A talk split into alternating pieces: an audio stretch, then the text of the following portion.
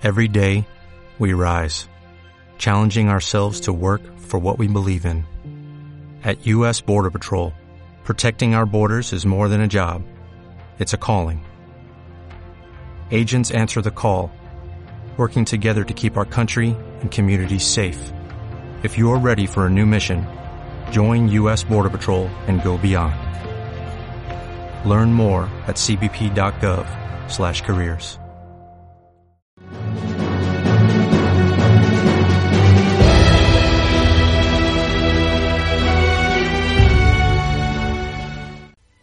Bienvenidos a Gods and Heart, un podcast para evolucionar, crecer, ser audaz y ser humano. Aquí hablamos de salud y bienestar, de mente y emociones, de espiritualidad, meditación y más. Yo soy Leslie Gursa, convencida que el coraje y pasión es lo que nos lleva a alcanzar nuestro propósito de vida. ¿Estás listo para tomar acción?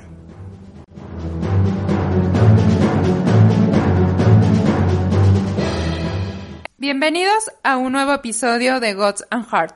Y por fin llegamos a un tema muy interesante que les hemos venido platicando. Está aquí con nosotros Rodrigo García y este tema es el gran tema de liderazgo. ¿Cómo estás, Rodrigo?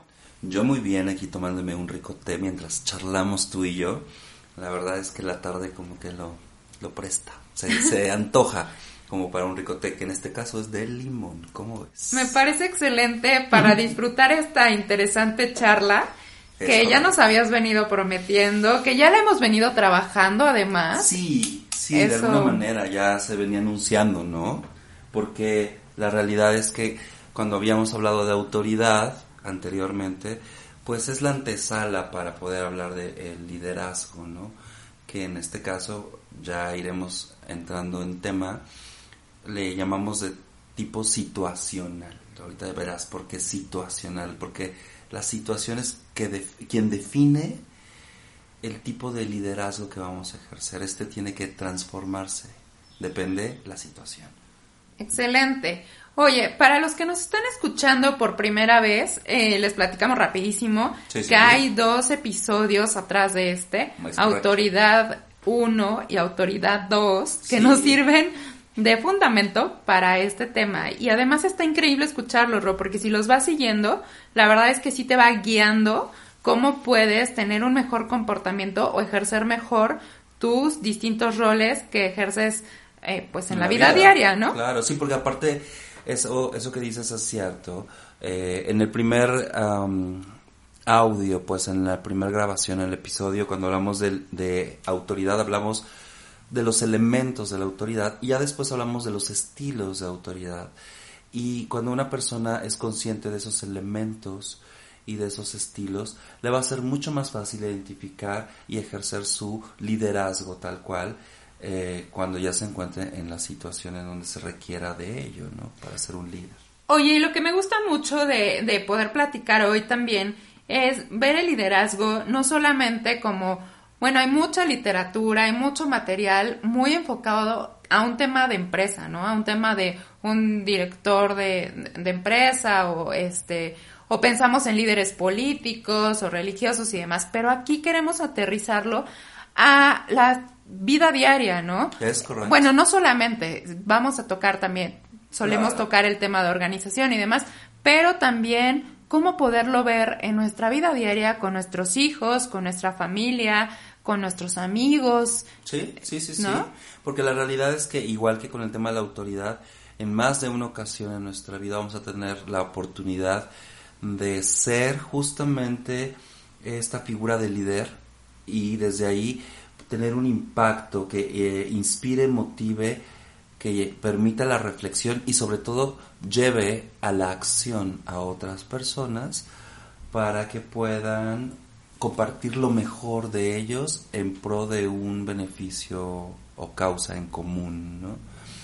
De alguna manera ese es el propósito y eso no tiene nada que ver exclusivamente con el ámbito laboral, organizacional, sino también puede ser, como tú dices, en la vida cotidiana. Además, aquellos líderes de los que hablabas, ¿no? Estos que están en las empresas, en las organizaciones, también tienen una vida personal. Exacto. Este, en donde en otros escenarios y con otros personajes tendrán momentos, momentos, no todo el tiempo, eso es interesante, en donde tendrán que ejercer un tipo de liderazgo en cosas completamente distintas que no tiene que ver con su trabajo, ¿no? ¿Qué te parece iniciar por el principio, ¿no? Claro. Vamos a definir qué es un líder. Muy bien, me parece una importante pregunta para abrir boca. Mira, yo creo que lo primero que hay que entender es que si bien cada uno puede tener un concepto de qué es o qué no es un líder, sí es importante tener la certeza de que un líder es esa figura, esa persona que inspira a otros. Y desde ahí motiva para que ese otro o esos otros lleven a cabo acciones que transformen su realidad. Comúnmente se habla de que un líder es quien eh, ejerce esta influencia en un grupo, en un equipo. Y los equipos son estas células de personas que comparten un objetivo común. Entonces, un líder, por lo tanto, tendría que ser esa persona que inspira, motiva y lleva a la acción a ese equipo para concretar un objetivo. Oye, a mí estos temas me gustan mucho porque, eh, pues al final, nuestro estado, de, el hecho de ser humano, de estar cambiando, de tener diferentes etapas de vida, qué importante la introspección de tú cómo vas cambiando a través de tu experiencia también eh, el líder. Y fíjate que esa es una pregunta que me gustaría hacerte, porque es como, ¿el líder nace, se hace? Pues mira, se dice que hay características, ¿no? Del líder, tal cual, y que se dice por ahí, hay líderes natos, ¿no? Sí creo que ciertos temperamentos, por decirlo así, que es esta parte de la personalidad con la que nace eh, cada uno de nosotros, con la que nacemos desde niños, están ahí, sí hay temperamentos que se prestan más para un prototipo o estereotipo de líder, por ejemplo, temperamentos más dominantes, más coléricos, más extrovertidos, ¿no? Pero no estoy tan convencido de eso, te voy a decir por qué. Porque he conocido líderes que no son necesariamente los más extrovertidos y que no son totalmente dominantes, que son mucho más analíticos, mucho más estratégicos, más reservados, ¿sí? Me parece que depende qué es lo que estás liderando y a quién estás liderando, el nivel de influencia que ese estilo muy peculiar de personalidad o de temperamento realmente impacta. A lo mejor sí, ciertas personalidades típicas de ese líder aguerrido, ya sabes, energético, sí, claro. funcionen en ciertos lugares con ciertas personas, pero no en todos. No siempre sí. Entonces me parece que es como malbaratar una idea de liderazgo, tampoco es siempre de esa manera. Y por otro lado, creo que más bien es lo que vamos, la parte de la personalidad, la segunda, la que le llamamos carácter, que, es algo que se va forjando con el tiempo, con los años, con las experiencias, con la asimilación de las mismas, es lo que va haciendo que la persona se vaya transformando en quien está destinado a ser, por decirlo así. Es ahí en donde la gran mayoría de los líderes se crean, ¿sí? Entonces, yo diría que tantito tiene que ver, sí, con lo que ya traemos de fondo como esencia, como naturaleza. Lo que traes de materia prima. Exacto. y cómo lo vas desarrollando, ¿no? Y la segunda es cómo lo vas desarrollando. Y trabajándolo. Es correcto. Definitivo. Y por supuesto, hay personas que tienen el interés y hay gente que no. O sea, es, es decir, hay gente que en algún punto de su vida dicen, yo quiero liderear. O sea, que lo descubren o lo saben desde muy, muy temprana edad o más adelante y hay gente que nunca se siente como llamado a eso. Y me parece que está muy bien. No, tampoco todos tenemos que ser líderes en todo momento. Pero la realidad es que va a ser muy rara la persona que en algún momento de su vida no le toque liderear algo o a alguien, aunque sea transitoriamente, momentáneamente, en una situación X, ¿no? Aunque no sea como el director de la empresa transnacional, o sea, no, no, no, o sea, en cosas muy mundanas y cotidianas, ¿no? Sí. es la verdad. Oye, Ro, y así resumiendo, que nos quede súper claro, ¿cuáles serían las características que podemos detectar en un líder? Pues mira, yo creo que principalmente el líder es aquel que realmente, por un lado, puede leer claramente al otro, a la persona que tiene enfrente, para saber adaptarse a sus necesidades sin dejar de ser quien es. Es muy interesante porque se requiere de una habilidad de que la persona que es líder, primero que nada, se conozca a sí mismo. Fundamental. Sepa de qué pie cojea. Por ejemplo, cuál es su estilo de autoridad que veíamos en los podcasts pasados, ¿no? ¿Cuál es ese temperamento que le caracteriza? Si es alguien más extrovertido o más introvertido, ¿no? Si es alguien dominante o influyente o más analítico o estable, por ejemplo. O, por ejemplo, también cuáles son sus fortalezas y sus debilidades. Si, primero, si tiene claro eso de sí mismo, le va a ser mucho más fácil después leer a las demás personas y decir, bueno, ¿y cómo es la gente de la que yo me estoy rodeando, la gente con la que yo estoy trabajando, o mis hijos, o mis amigos, o a esta persona en quien yo quiero influir, ¿no? Para motivar y para poder guiar, ¿no? En ese sentido.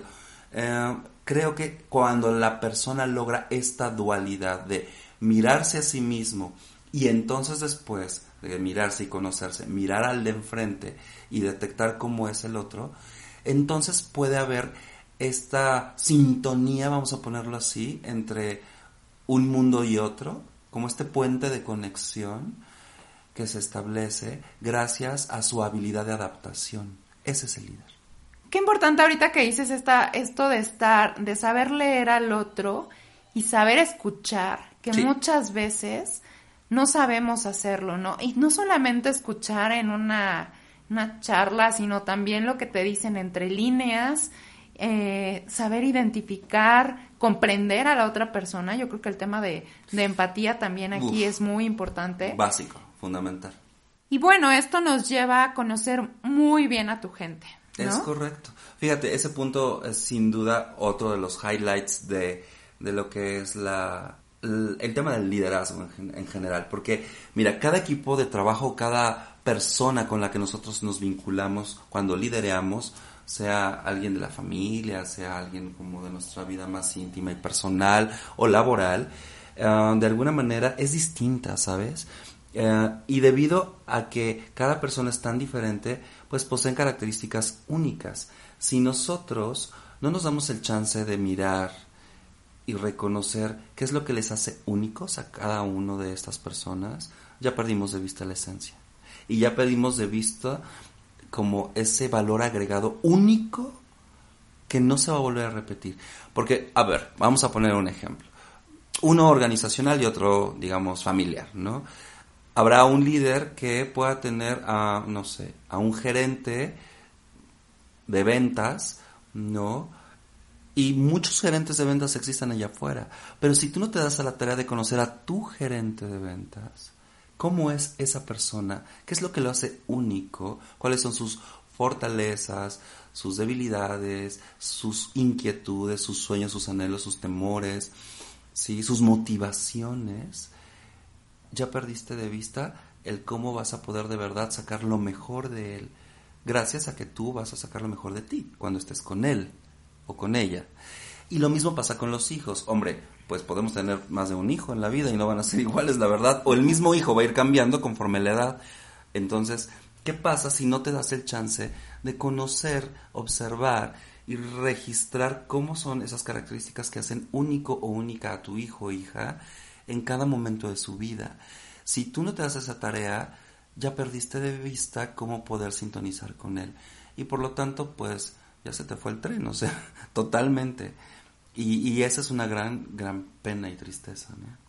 Es que al final tu crecimiento como líder está en esa forma en que puedas tú crecer con el otro o hacerlo crecer al otro. Absolutamente, no hay otra. Eso está increíble. No hay modo, es decir... Y hay que verlo así. Ya es que hay que verlo así. Fíjate qué bueno que mencionas esto, me encanta, porque la gran mayoría de las ocasiones, por muchísimas décadas, se ha creído que ser líder es ser como el jefe de la manada y por lo tanto tienes que ser como cabeza y punta de lanza y por lo tanto tienes toda la responsabilidad. Es cierto, pero cuando podemos darnos cuenta que todo esto es situacional y es gracias a esta interacción con los otros, son los que nos permiten el desarrollo como líderes, por un lado, y por otro lado, que nuestro desarrollo y crecimiento de nuestro liderazgo es quien les va a facilitar y permitir el desarrollo y crecimiento a ellos. Esto que en algún momento ya hemos mencionado como el ganar, ganar, como este yo veo el beneficio para ti y no dejo de ver el beneficio para mí. Esto es algo que nos conviene a ambas partes y de los cuales ambos podemos aprender y crecer. Entonces realmente estamos logrando un liderazgo, porque eso es inspiración real, eso es motivación y eso es no en términos románticos y fantasiosos, sino completamente realistas, objetivos, ¿no? concretos, pragmáticos ver concretada la realidad de un logro, ¿no? De una satisfacción. Es que sí, realmente tu gente es la que te da ese... Pues la materia prima, diría yo. O, sea, e, es, es, es, es, el todo. Sin la gente uno... Bueno, yo iba un poco más a que es la que te reconoce como, como el líder. O sea, tú no te puedes llamar un líder si al final esa gente no te, está reconociendo, ¿no? 100%. Y que quede muy claro que es como esta parte de no es jerárquico, Ah, porque hay mucha gente que puede tener esa, ese, esa posición jerárquica, más no tiene, exacto, más no tiene ese liderazgo. Reconocido por los demás. Claro. o hay gente que no tiene esa posición asignada eh, y los demás le parece que lo siguen como abejas a la miel, ¿no? O sea, de verdad es inevitable, creo que es un imán, ¿no? Ahora, sí hay líderes un poco más como carismáticos, hay otros que tienen como este don como de casi casi capitán del barco que nada más alzan la voz y arquean la ceja y entonces los demás como que los siguen claro a la derecha como si fuera no ya sabes como eh, no sé el Mesías que vino aquí todo el pueblo. O sea sí hay muchos estilos esa es la realidad. Creo que aquí más que hablar de estilos es como que cada uno de nosotros si es que estás tú que nos estás escuchando del otro lado eh, en esta posibilidad de ejercer tu liderazgo, pues que reconozcas cómo puedes irlo perfeccionando poco a poco, ¿no? Sin ser un modelo específico de, ah, para ser líder hay que ir a la derecha o a la izquierda. No, no, claro, hay al final no tiene, exacto, justo, no hay una receta. Tú mismo vas descubriendo cuál es tu camino, tú mismo al ir ejerciendo vas, eh, pues, experimentando reconociéndote y, y, esto te lleva a cada vez pues volverte un mejor líder, ¿no? Completamente. Oye, ¿y qué competencias son las que tú tendré, uno tendría que fijarse en su gente para, digamos, tener cierta clasificación o sí, dirigirte? Ajá, exacto. Fíjate, es muy interesante porque aquí son tres cosas. Para poder conocer a tu gente tienes que ubicarlos en su nivel de desarrollo ya sea tus hijos, ya sea este, tus amigos, la gente con la que estás trabajando, en fin. Yo diría que existen cuatro principales em, niveles de desarrollo, es decir, el momento, el estatus, perdón, en el que cada uno se encuentra es distinto, depende de estas competencias justo de las que hablas. Ahorita vamos a ir una por una, son tres. Y entonces, dependiendo de ese momento, estos cuatro estadios o niveles de desarrollo, el primero vamos a llamarle beginner, es decir, el que está empezando, palitos uno, bolitas dos, así, es nuevo en la materia, ¿no? El segundo sería como alguien más a nivel junior, vamos a ponerlo así, es decir, pues ya como que le va agarrando la onda, pero seguro va a cometer errores porque necesita experiencia, ¿sí?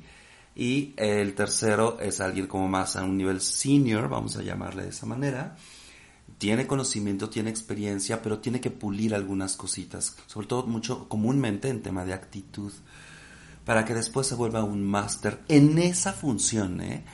¿A qué me refiero?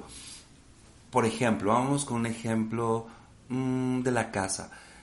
Ya sabes, yo creo, no sé si ustedes que me están escuchando, mamás y papás, en algún momento de la vida tenemos que enseñar a nuestros hijos a que se preparen sus propios alimentos, a que laven su propia ropa, a que se hagan cargo de las cosas que los adultos hacen, porque un día van a ser adultos y no siempre van a estar ustedes ahí. Entonces creo que sería importante que en algún momento de la vida, entre más pronto mejor, pues se les asignen ciertas funciones, como por ejemplo hacer algo de comer, ¿no? Entonces la primera vez que tu hijo o tu hija va a hacer algo de comer, pues va a ser un beginner. Y así pasará a un junior, luego un senior y finalmente un master y puede ser que sea todo un chef. Al final, eso ya no depende de ti. Eso ya es de su gusto y de sus propósitos. Pero, si te das cuenta, el tipo de liderazgo que nosotros vamos a ejercer es depende del nivel de desarrollo en el que se encuentra la persona. Por ejemplo, si mi hijo o mi hija es la primera vez que va a partir o cortar fruta, este, picarla, para hacer una ensalada y va a hacer un huevo y va a agarrar el sartén y le va a poner mantequilla para hacer una tortilla española, bueno, entonces yo tendré que estar pegado a él para decirle, se hace así, asado, asado, de esta manera. A ver, repítelo, yo te observo y aquí me quedo. Porque un beginner necesita de que el líder esté pegado al lado. Para que paso por paso aprenda a hacer las cosas con el mínimo margen de error. Mientras que un junior ya lo va soltando, es, a ver, yo desde aquí te veo, mientras yo hago esto, tú, tú haces aquello otro. ¿Sale? Órale. Porque eh, corre menos riesgo. Mientras que un senior le puedes dejar hacer todo eso y te más supervisas de vez en cuando con alguna cosa o le dices, si te atoras en algo, me dices y yo te ayudo. Pero tú le estás dando esa libertad, esa autonomía que va conquistando. Y ya un máster, pues bueno, se puede echar la cena Navidad si quieres, ¿no? O sea, es como algo más complejo y prácticamente él ya podría enseñar a alguien más, al hermano que sigue, por ejemplo, ¿no? Al primito, pues no sé, a preparar, no sé, la ensalada, por ejemplo, que es algo más sencillo que el plato fuerte. No sé si me voy explicando con este ejemplo. Sí, pero sabes que me vienen muchas ideas a la cabeza y espero no meterte en aprietos. Ay, Dios mío. a ver, ahí te va mi duda. A ver. Por ejemplo, es necesario, si tú eres el líder de un equipo, pues es que no necesariamente en ese equipo vas a ser experto en, en todas las áreas de la gente que tienes que liderar. No, em, es correcto. Entonces, por eso mi duda ahí de cuando mencionas que a un beginner tienes que estar todo el tiempo pegado. Ok. Porque a lo mejor habría que guiarlo a lo mejor por objetivos. Es... Claro, cuando digo pegado a lo mejor no me refiero a que en todo tenga que ser físicamente pegado y tú, pero vas a establecer un sistema que permita que él tenga la sensación de que alguien está a su lado todo el tiempo o un algo simbólicamente. Puede ser por objetivos o puede ser un, un, segundo al mando tuyo, ¿no? No necesariamente tú, si tú eres el líder de todo el, equipo. Entonces pones a una persona para que le enseñe así, tal cual. No lo vas a hacer todo tú. Y dijiste algo que es importante, no tienes que ser experto en todo, pero sí tienes que tener un conocimiento mínimo básico y haberlo hecho por lo menos alguna vez. Claro, o sea, al final yo creo que también mencionaste algo muy importante, ¿cómo creas ese, ese sistema o esa estructura para que tu gente también pueda desarrollarse de la mejor forma, ¿no? 100%. ¿Sabes qué pasa? Que también es importante porque cuando las personas, por ejemplo, hablando de los trabajos, pero también en las familias, ¿no? O con los amigos o la pareja, cuando le dices a tu pareja, es que deberías hacer tal, eh, es muy distinto cuando tú le sugieres a alguien o le pides o, prácticamente ya le estás mandando que haga algo, ordenando. Es muy distinto a que le dices, a ver, mira, yo te puedo ayudar en esto, ¿cómo ves? Que sienta que tiene ese respaldo tuyo. Ese es el, el verdadero líder, el que se arremanga las mangas y se pone con, contigo a ello. A lo mejor no es experto en todo, pero si no, juntos van a ver la estrategia para resolver el tema. Le preguntan a alguien más, investigan, buscan un, no sé, un tutorial, lo que fuese. Claro, tú lo solucionas. Oye. El otro se siente respaldado por ese entusiasmo y esa como implicación de tu parte para poder ayudarlo. Oye, es que cuántos elementos juegan alrededor del liderazgo, porque simplemente ahorita estaba pensando en el tema de comunicación, en el tema de confianza, en el tema de colaboración, porque al final tienes que ir creando todo esto para poder liderar. O sea, en la, en la, en la medida en la que tú puedas desarrollar esa, ese buen canal de comunicación, te tendrán la confianza para algo no está funcionando y es ahí de, a lo mejor ni tú ni esa persona tienen la respuesta, pero juntos la van a buscar, ¿no? Completamente. Y eso nos permite pasar al último tema que, que tú mencionaste, que son esto de las competencias. Una persona va a pasar de un estadio a otro, es decir, del nivel beginner a junior y de junior a senior y de senior a master, debido a sus competencias, qué tan competente es. Y las competencias principalmente tienen, van en tres sentidos. Una es el conocimiento, es decir, la parte teórica, ¿sí? Luego está la parte de la experiencia, que es el hacer las cosas, ¿no? Cuántas veces lo ya has llevado a cabo. Y la actitud, que es la disposición del ánimo para hacer las cosas. La mezcla de estas tres competencias hace que, hacen que la gente tenga un desempeño de verdad de calidad. ¿Sí? Y por lo tanto el trabajo va a ser con el menor error posible y las mejoras van a ser mucho más fácil de detectar y de implementarse, ¿no? Hablando en términos como muy operativos. Y así es más fácil que logres los objetivos. Pero bueno, veamos si quieres cada una de estas competencias como para entenderlas más y mejor. El conocimiento es algo, como te decía, meramente teórico. Es eso que se adquiere para comprender lógicamente conceptos, métodos, técnicas, pero en un nivel completamente mental. ¿sí? Es algo como casi, casi como de libro. Claro. No es hasta que lo hacemos una y otra y otra vez que, que pasamos a la experiencia. Adquieres experiencia, claro. Es la gente que tiene el expertise, que son acciones concretas que te implican a llevar a la práctica esas vivencias, no tanto teoría o conceptos, ¿sí? Para que entonces se pueda desarrollar un aprendizaje significativo y se generan hábitos en la persona.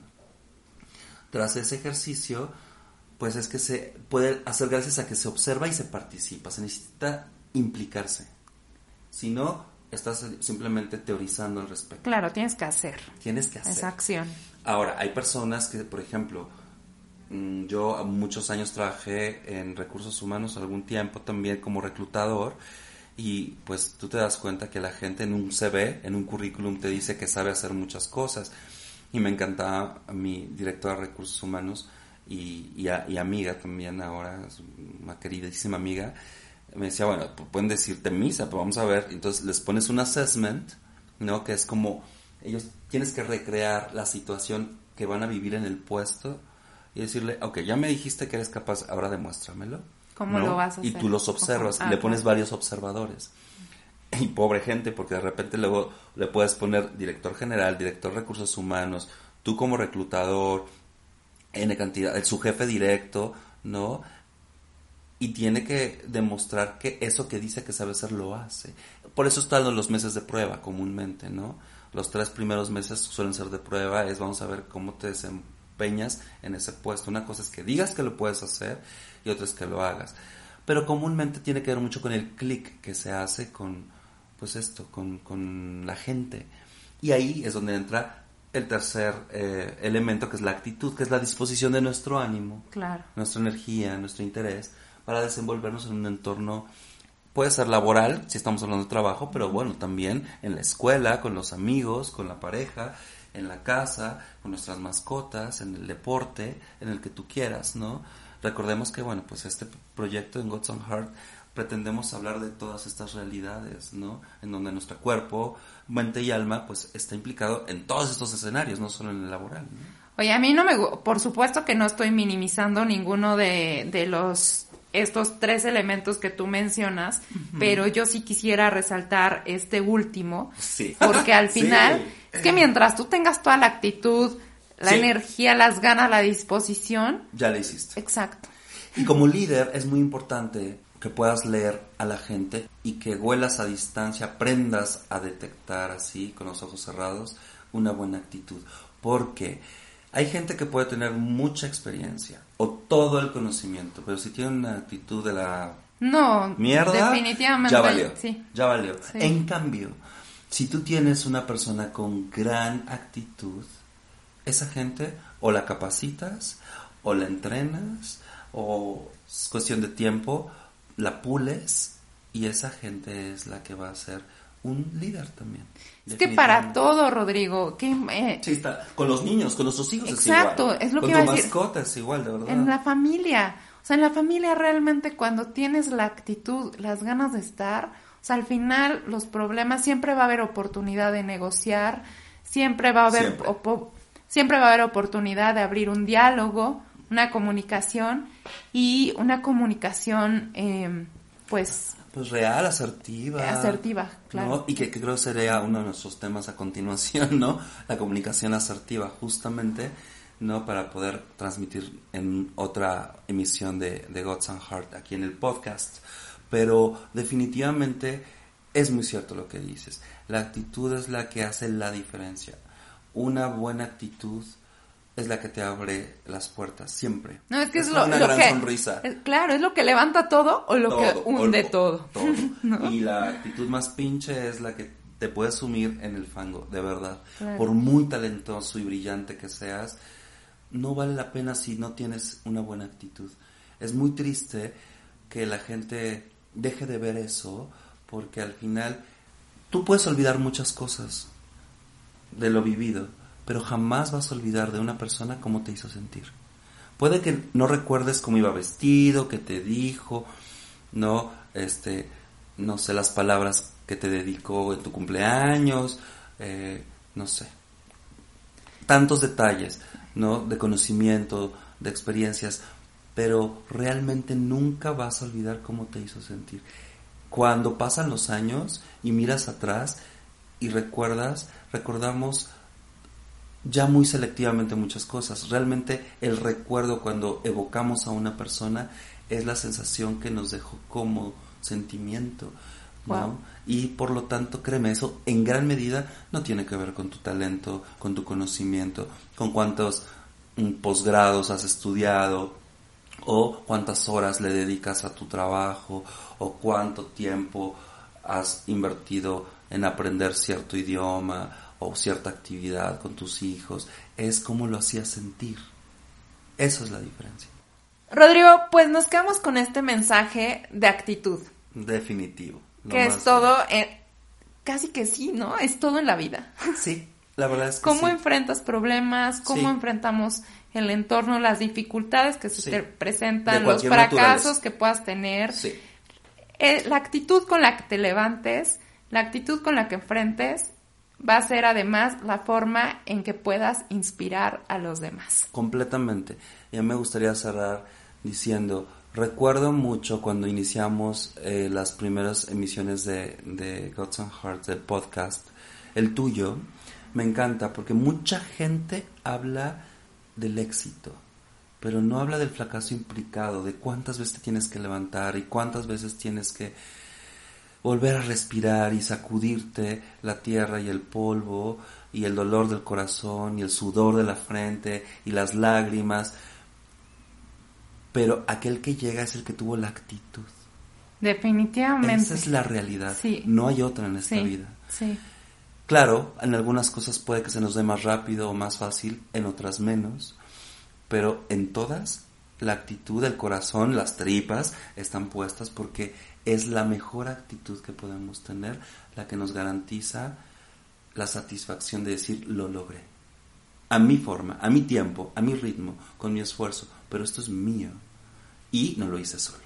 Claro. la verdad. La actitud e ir disfrutando el camino que vamos recorriendo. Y este camino a tu lado, Rodrigo, de ir aprendiendo todos estos grandes mensajes, este conocimiento que nos vas transmitiendo, definitivamente nos ayudan mucho en la vida diaria, hay que ponerlos en práctica y mil gracias por acompañarnos en este episodio. Siempre es un gusto y un placer disfrutar contigo.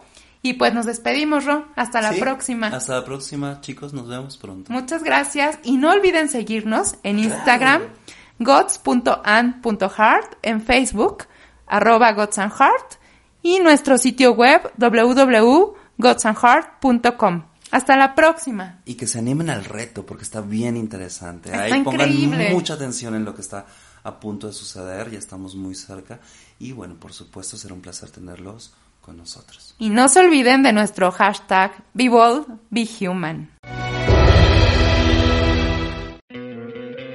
¿No te encantaría tener 100 dólares extra en tu bolsillo? Haz que un experto bilingüe de TurboTax declare tus impuestos para el 31 de marzo y obtén 100 dólares de vuelta al instante. Porque no importa cuáles hayan sido tus logros del año pasado, TurboTax hace que cuenten. Obtén 100 dólares de vuelta y tus impuestos con 100% de precisión. Solo con Intuit TurboTax. Debes declarar para el 31 de marzo. Crédito solo aplicable al costo de la presentación federal con TurboTax Full Service. Oferta sujeta a cambios o cancelación en cualquier momento.